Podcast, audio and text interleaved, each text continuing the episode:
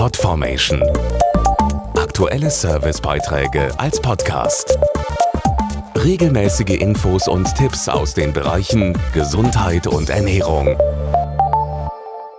Sie sind für eine ausgewogene Ernährung sehr wichtig. Ballaststoffe.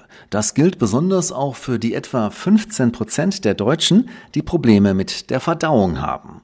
Was die Gründe dafür sind, was man tun kann und welche wichtige Rolle hier die Ballaststoffe spielen, erfahren Sie jetzt. Viele Deutsche haben Probleme mit der Verdauung. Stichwort Verstopfung. Mögliche Gründe sind zu wenig Bewegung, Stress und unausgewogenes Essen. Dazu die Ernährungswissenschaftlerin Stefanie Kissing. Um den Darm auf natürliche Weise wieder in Schwung zu bringen, sind Ballaststoffe ganz entscheidend.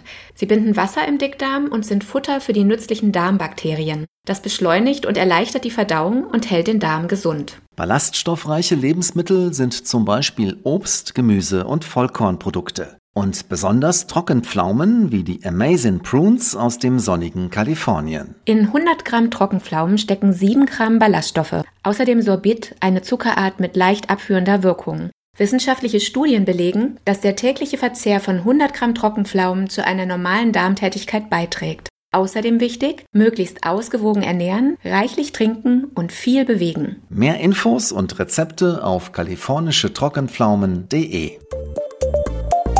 Podformation.de Aktuelle Servicebeiträge als Podcast.